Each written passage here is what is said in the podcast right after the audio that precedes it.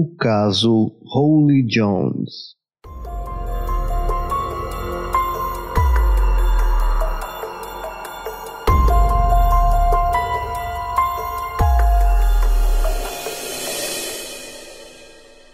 Holly Maria Jones era a filha mais nova de Maria Jones e George Stonehouse, que possuíam outros três filhos, Shauna, Natasha e James. Como filha caçula, era natural que ela fosse como o brilho dos olhos de seus pais, vista como sua boneca de olhos castanhos, Holly Dolly.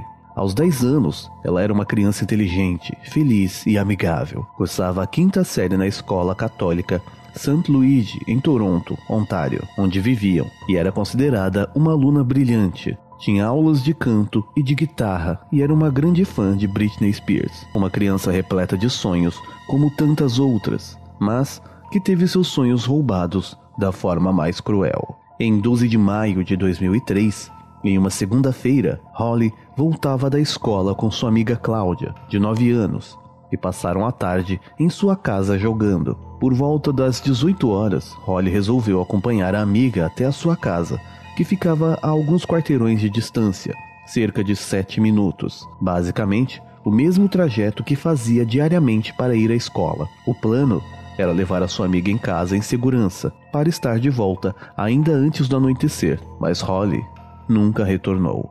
Maria Jones, sua mãe, estava fazendo compras e voltou para casa por volta das 20 horas. Notando a ausência da filha, ela telefonou para George, o pai da menina, para saber se eles estavam juntos. George estava do outro lado da rua, visitando um vizinho, e afirmara ter visto Holly sair mais cedo com uma amiga. Apreensivos, os pais telefonaram para todos os conhecidos procurando por Holly. Saíram em sua procura pelo bairro até que por volta das 21 horas, no auge do desespero, ligaram para a polícia, que deram início às buscas pela menina. Infelizmente, no momento em que as buscas tiveram início, elas já eram apenas uma esperança ilusória, pois neste curto período em que desaparecera, Holly já havia sido assassinada e jazia, naquele exato momento, dentro de um freezer.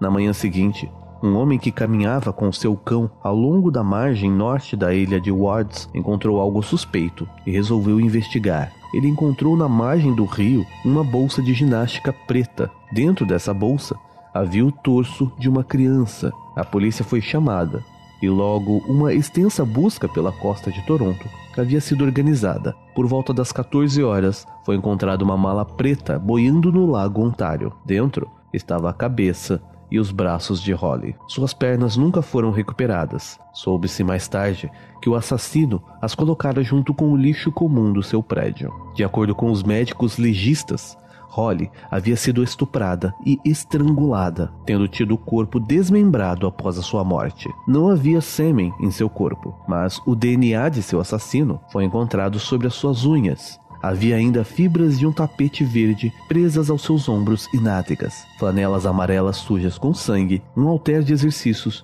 de aproximadamente 2 quilos e a parte superior de um esfregão.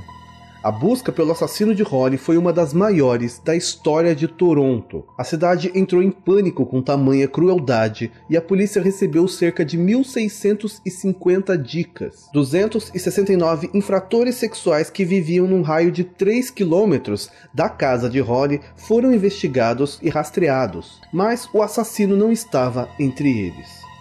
A polícia então passou a rastrear todos os homens que viviam ao longo da rota que Holly fizera aquela noite, pedindo-lhes saliva em um cotonete para testar o DNA e averiguação superficial de suas residências. Essa investigação levou as autoridades até Michael Briere, um desenvolvedor de software que residia nas imediações. Ele afirmara não conhecer Holly, não possuía carro e estar em casa trabalhando sozinho no dia em que o crime ocorreu. Briere recusou-se a fornecer uma amostra de DNA, o que foi altamente suspeito. Além disso, a polícia verificou que em sua residência haviam tapetes de banho verde, carpete verde e também halteres para exercício. E quando lhe perguntaram como ele costumava limpar o chão, ele respondeu: Eu não uso um esfregão.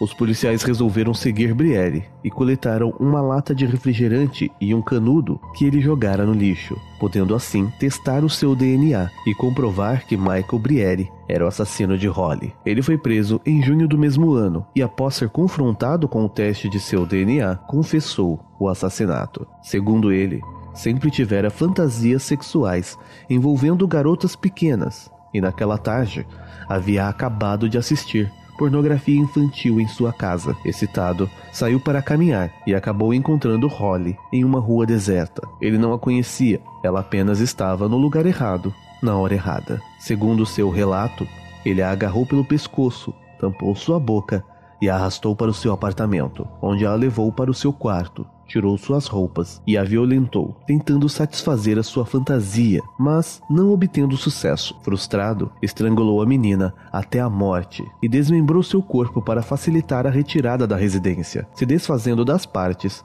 em locais diferentes. Segundo ainda seu relato, transportou o corpo utilizando o transporte público e teve um breve momento de pânico no metrô quando alguém notou que vazava sangue de sua mala. No entanto, essa pessoa seguiu seu caminho e ele conseguiu disfarçar as manchas esfregando-as no banco e pisando sobre as do chão. Michael Briere admitiu ter falhado como ser humano e pediu desculpas por suas ações cruéis.